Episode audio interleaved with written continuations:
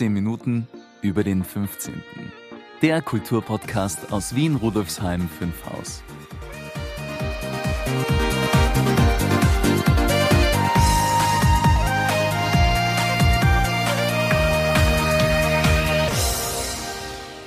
Hallo und herzlich willkommen zur elften Folge von 15 Minuten über den 15. Mein Name ist Brigitte Meichel. Schön, dass Sie wieder eingeschaltet haben. Ich bin heute nicht allein. Ich habe Unterstützung von Maurizio Giorgi. Vielleicht kommt Ihnen der Name ja bekannt vor. In der neunten Episode habe ich Ihnen erzählt, dass ich bei einer unserer Podcast-Partys mit Maurizio geplaudert habe. Falls Sie noch nicht wissen, was eine Podcast-Party ist, bitte ich Sie um ein bisschen Geduld.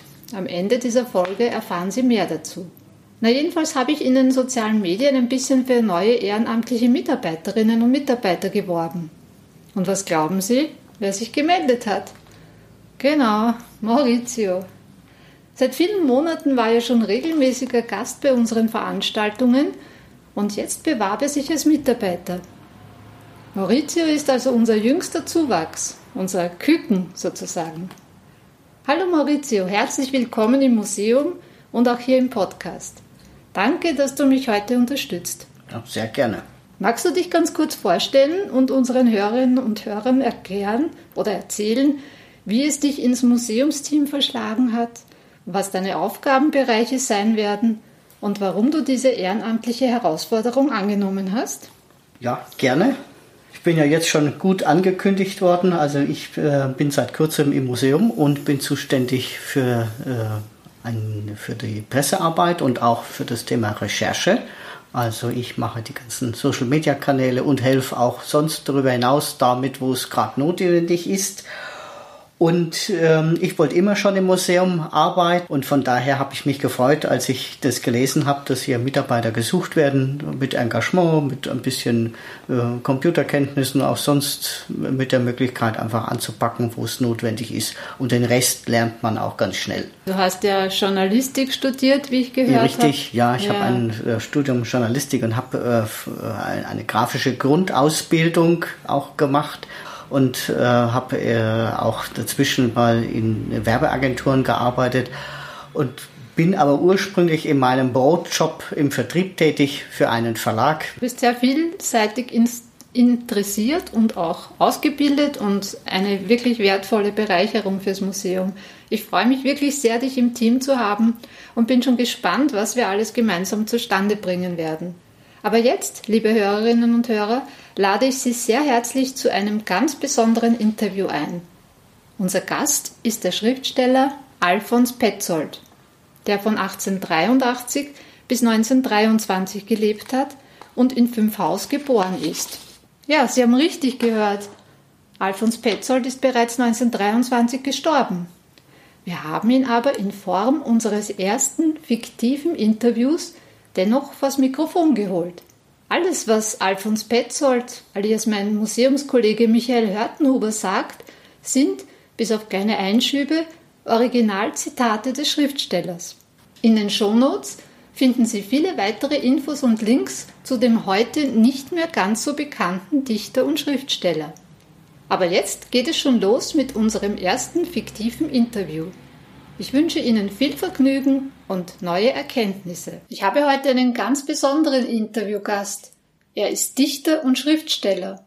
Und er ist bereits, äh, wie sage ich das jetzt? Verstorben. Das wollten Sie doch sagen? Ja, das wollte ich sagen. Das ist mir jetzt alles ein bisschen unangenehm. Ich habe noch nie, ich meine, mit. Sie haben noch nie mit einem Toten gesprochen? Ja. Das muss Ihnen nicht unangenehm sein. Mich stört es schon lange nicht mehr, dass ich tot bin. Es hat doch was Befreiendes. Aber als damals, 1914, meine erste Frau, die Johanna, nur drei Jahre nach dem Hochzeitstag mit 28 gestorben ist, das war schon sehr traurig. Sie hatte Tuberkulose, so wie ich. Wir hatten uns in Alland bei Baden in der Heilanstalt kennengelernt. Ja, das war sehr nett vom Josef Luitpold Stern, von Peter Altenberg, von Stefan Zweig und einigen anderen Autorenkollegen, dass sie mir diese Kur ermöglicht haben. Sonst wäre ich vermutlich schon viel früher gestorben. Äh, aber Das wollten Sie ja gar nicht wissen. Was war Ihre Frage? Äh, eigentlich habe ich noch gar nichts gefragt. Ich wollte eigentlich, ja, eigentlich wollte ich am anderen Ende beginnen. Darf ich? Aber ja, nur zu. Ich habe Zeit. Sie sind ja 1882 auf dem Gebiet des heutigen 15. Bezirks im damaligen Vorort Fünfhaus in der Stadiongasse, heute Robert-Hammerling-Gasse, geboren. Möchten Sie uns kurz davon erzählen? Ja, sicher. Ich denke gern an meine liebe Mutter zurück. Die hat es nicht leicht gehabt im Leben. Sie hieß Friederike Sophie Caroline Grundbach und wurde 1836 in Freiburg an der Unstrut geboren. Als sie mit mir schwanger wurde, war sie bereits 46 Jahre alt und voller Sorge, ob alles gut gehen würde mit der Geburt und mit dem Kind, also mit mir. Mein Vater war Friedrich Hermann Petzold, ebenfalls 1836 geboren, in Borna, im damaligen Herzogtum Sachsen-Altenburg. Er war ein ziemlich jähzorniger Mensch. Einmal hat er zu Weihnachten den Baum gepackt, hat damit meine Schwester wegen eines kleinen Versäumnisses geschlagen. 1882 jedenfalls bewohnten meine Eltern einen hölzernen Gartenpavillon, der zu einem uralten Wiener Hause in der Stadiongasse, jetzt Robert Hammerling-Gasse, in Fünfhaus gehörte. Gerade während meine Mutter sich in diesem, an diesem 24. September in den ärgsten Wehen krümmte, brach infolge von Schadhaftigkeit eines Ofens im Pavillon Feuer aus. Sie musste aus dem brennenden Hause zu barmherzigen Nachbarn getragen werden, kurz nachdem sie mir das Leben geschenkt hatte. Es war zwölf Uhr mittags am Sonntag, da mein Dasein begann, und mein erster Weg ging durch fallende Blätter und blühende Astern. Der letzte Satz kommt mir sehr bekannt vor. Steht denn nicht in Ihrem Buch Das raue Leben? Gut recherchiert. Ja, genau. 1920 ist dieser Roman erschienen und er wurde ziemlich erfolgreich, wenn ich das so sagen darf. Das war ja dann schon in Kitzbühel, oder? Ja, stimmt, stimmt, ja. Jetzt äh, sind Sie mir aber schon ein bisschen zu schnell. Wenn Sie gestatten, möchte ich meine schriftstellerische Entwicklung schon ein wenig chronologisch abhandeln. Unser Gespräch äh, werden doch viele Menschen hören, haben Sie mir zumindest erzählt, und Sie sollten schon einen richtigen Überblick bekommen. So oft werde ich nicht mehr die Gelegenheit haben, ein Interview zu geben. Natürlich, da haben Sie völlig recht, verzeihen Sie. Das wäre ohnehin meine zweite Frage gewesen. Wie verlief Ihre schriftstellerische Karriere und wie kamen Sie zu Ihrem Beinamen Arbeiterdichter? Ich habe ja schon erzählt, dass ich über Vermittlung von Josef Leopold Stern in eine Lungenheilanstalt kam. Dort hatte ich viel Zeit zum Nachdenken und zum Schreiben, und so entstand mein erster Gedichtband Trotz alledem. Stern hat sich dann auch sehr dafür eingesetzt, dass dieser Gedichtband 1910 erscheinen konnte, und das hat, wenn ich das so sagen darf, meinen Ruf als Dichter des Proletariats begründet. Und anscheinend kennt man mich ja auch heute noch als Arbeiterdichter. Das stimmt. Na jedenfalls folgte nach dem ersten Gedichtbänden schließlich 1913 mein Roman Erde, in dem ich meine zahlreichen Krankenhausaufenthalte verarbeitet habe. Äh, darf ich auch kurz etwas Privates einflechten? Das wäre mir sehr wichtig. Aber natürlich gerne. Bald nach dem Tod meiner geliebten Johanna hatte ich das Glück, wieder eine Gefährtin zu finden. Das war Hedwig Serafine Gamilczek. 1915 haben wir geheiratet. 1916 kam meine Tochter Christiane zur Welt. 1917 übersiedelten wir dann nach Kitzbühel. Dort ging ich dann in die Politik und war, ich denke, es muss 1918 gewesen sein, Gemeinderat für die Sozialdemokratische Partei. Ein Jahr später, was weiß ich noch genau, wurde ich dann Leiter der Buchhandlung Moser und habe nebenbei auch noch als freier Mitarbeiter für die Wiener Zeitung geschrieben. Kennen Sie die? Gibt's die noch?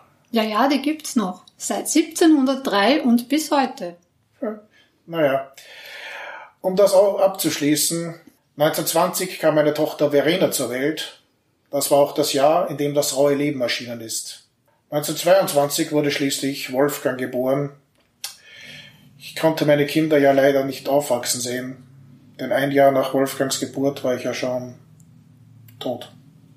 Wenn ich das Gelände Zeit überblicke, mit seinen schroffen und sanften Hügeln und seinen verschiedentlichen Abgründen, wenn ich dieses Stück geistig-körperliches Land übersehe, so wird alles, was ich an Leid und Missgunst, Glück und Freude auf diesem Weg erfahren habe, wieder lebendig und füllt mir die Seele aufs Neue mit traurigen oder frohen Bildern. Manches davon erscheint mir nun lächerlich klein und kaum erwähnenswert, was mir damals, als es geschah, riesengroß vorkam, beinahe zu schwer für die Kraft menschlichen Erduldens. Tut mir leid, ich wollte nicht in alten Wunden rühren. Ja, macht nichts, geh schon wieder. Das ist nun alles schon Geschichte und das lässt sich so und so nicht mehr ändern. Machen wir weiter, was wollt ihr noch wissen? Danke. Äh, die dritte Frage an meine Interviewgäste hat immer ganz speziell mit dem 15. Bezirk zu tun. Was sind Ihre schönsten Erinnerungen an Rudolfsheim 5 Haus? Hm. Also als erstes fallen mir da die Würstel mit Krähen im Gasthaus zur alten Hühnersteige am Linienwall ein. Dort kehrten meine Mutter und ich immer ein, wenn wir meine Patin besuchten. An einem solchen Tage setzten wir uns schon am frühen Morgen in den engen achtsitzigen Stellwagen, einen direkten Nachkommen des Zeiselwagens aus der Biedermeierzeit. Und dann fuhren wir wohl zwei Stunden lang bis an die Marie-Hilfer-Linie. Dort stand mitten in buschigen Gärten an den Linienwall gelehnt ein Gasthaus, zur alten Hühnersteige genannt, wo wir unsere zerschüttelten Glieder zusammenglaubten und unbeschreibliche Würstel mit Krähnasen, von denen das Paar fünf Kreuzer kostete. Von dort ging's zu Fuß durch die Marie-Hilfer-Straße in die Stadt, bis wir um die Mittagszeit hungrig und müde bei der Patin einlangten. Ja, und an das Stück Der Müller und sein Kind das ich im Schwenderschen Theater gesehen habe, kann ich mich auch noch lebhaft erinnern. Das hat mich zu Tränen gerührt. Lange bildete ich mir ein, ein werdender armer Konrad zu sein. Und wie steht's mit der Schmelz? An die haben Sie doch auch ganz lebhafte Erinnerungen. Oh ja, auch die Schmelz ist unauslöschlich in meine Gedanken eingebrannt. Auch jetzt noch, so viele Jahre später und als Toter. Ich hatte täglich einen weiten Weg zur Schule zu gehen der über das ausgedehnte Schmelzer Exerzierfeld an der Rückseite des Schmelzer Friedhofs vorbeiführte, dessen frühere Gepflegtheit in eine wahre Urwaldwildnis übergegangen war und der einen Tummelplatz für die umwohnende Jugend abgab, wie man in herrlicher nicht träumen konnte. Wurden auf der unermesslichen Großsteppe der Schmelz die ewigen Blutfäden der Fünfhäusler gegen die Lerchenfelder ausgefochten, so verbanden sie sich zum gemeinsamen Kampf gegen die wilden Urbewohner dieser Uferwildnis. Das waren verwahrloste junge Taugenichtse, die hausten und Jagd auf uns besser gekleidete Buben machten. Wehe, wenn sie einen von uns fingen. Sie nahmen ihm alles, was er am Leibe trug, und führten die größten Scheußlichkeiten mit ihm aus. Das Krongut der unseren Schuljahren gehörigen Ländereien war aber und blieb der Schmelzer Friedhof. Er bildete mit seiner Dschungelvegetation das Dorado aller abenteuersüchtigen und vom Jagdfieber befallene Knaben der umliegenden Vororte. Da gab es Eidechsen, Blindschleichen, Ringelnattern, verwilderte Kaninchen, viele Arten von Schmetterlingen und Käfern, manchmal eine pfeifende Ratte und dann den Jaguar dieser Wildnis, eine fauchende, verwilderte Katze. Ja, das war schön. Aber nichtsdestotrotz ging mein Leben 1923 zu Ende, eine Grippe raffte mich hinweg und jetzt bin ich nur noch Erinnerung. Aus der Erde Schutz und Not stieg ich Menschenknecht, setz mich in das Sternenboot, reise froh zurecht. Lass das Steuer geradeaus stehen, weiß ich doch zur Zeit, alle, alle Winde wehen, hin zur Ewigkeit. Herr Petzold, ich danke Ihnen sehr herzlich für das Gespräch. Ich danke auch. Ich bin dahin. Wie hat es Ihnen gefallen? Wie finden Sie die Idee eines fiktiven Interviews? Schreiben Sie uns doch unter podcast.bm15.at bm15.at Maurizio, wie fandest du dieses besondere Interview? Ja, ich finde es immer gut, äh, Geschichte auch mal anders darzustellen, nicht nur wie ein trockenes Geschichtsbuch, das kennt man ja, sondern einfach lebendig. Das, glaube ich, bleibt immer besser im, im Gedächtnis. Ja, werden wir schauen, was unsere Hörerinnen und Hörer dazu sagen. Uns hat es jedenfalls Spaß gemacht. Vielen Dank an dieser Stelle an Michael Hörtenhuber, der seine Rolle sehr ernst genommen hat und ihr viel Tiefe verliehen hat. Und nun habe ich noch, wie gewohnt, drei Veranstaltungstipps für Sie. Tipp Nummer 1. Die heutige Podcast-Folge erscheint ja am 15. August um 5 Uhr früh. Und am Abend um 19 Uhr gibt es wieder eine Podcast-Party. Das heißt, ich lade Sie sehr herzlich zu uns ins Museum ein. Wir hören uns die aktuelle Folge an. Ich erzähle ein wenig über die Entstehungsgeschichte des Podcasts und dann folgt ein gemütliches Zusammensein unter dem Motto Feiern, Kennenlernen und Vernetzen. Schauen Sie doch vorbei. Donnerstag, 15.08.2019, 19 bis 21 Uhr, Rosinergasse 4. Willst du auch dabei sein, Maurizio? Auf jeden Fall. Ja, das freut mich. Tipp Nummer 2. Möchtest du denn übernehmen, lieber Maurizio? Aber sicher gerne. Am 6. und am 7. September können Sie uns jeweils von 13 bis 18 Uhr beim Rheindorf-Gassenfest besuchen. Mehr zu diesem Straßenfest finden Sie in den Show Notes. Also 6. und 7.9.2019 jeweils von 13 bis 18 Uhr. Kommen wir zu Tipp Nummer 3. Am 13. September beginnt wieder unser Veranstaltungsprogramm. Wir werden Magister Sabine Gruber zu Gast haben und sie wird uns von ihrem Projekt Zeitpolster erzählen. Es geht bei dieser Initiative um Helfen und für die Zukunft vorsorgen. Mehr will ich jetzt noch nicht dazu verraten. Kommen Sie doch am Freitag, den 13.09.2019 um 17.30 Uhr zu uns, um mehr zu erfahren. Bezirksmuseum L50 Wien, Rosinergasse 4. Ja, lieber Maurizio, vielen Dank für deine Unterstützung. Ich hoffe, die Premiere hat dir Spaß gemacht und du bist bald wieder als Co-Moderator dabei. Ja, auf jeden Fall. Hat mir auch sehr viel Freude gemacht. Ich freue mich schon aufs nächste Mal. Und nun komme ich schon zum Schluss. In der nächsten Folge wird es ebenfalls um das Projekt Zeitpolster gehen. Mein Interviewgast ist, wie schon beim Vortrag, Sabine Gruber, die Wiener Regionalkoordinatorin der Initiative. Ja, liebe Hörerinnen und Hörer, Rudolfsheim 5 Haus hat viel zu bieten. Machen wir was draus. Gemeinsam. Ich freue mich auf die nächsten spannenden 15 Minuten bei 15 Minuten über den 15. und verabschiede mich mit der anregenden Musik von Nigora und der berauschenden Stimme von Michael Stark. Auf Wiederhören. Ich wünsche Ihnen einen wunderschönen Tag. Ihre Brigitte Meichel.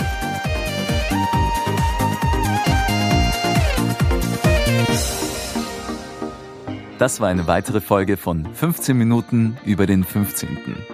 Infos und Links finden Sie in den Show Notes und auf www.museum15.at slash podcast.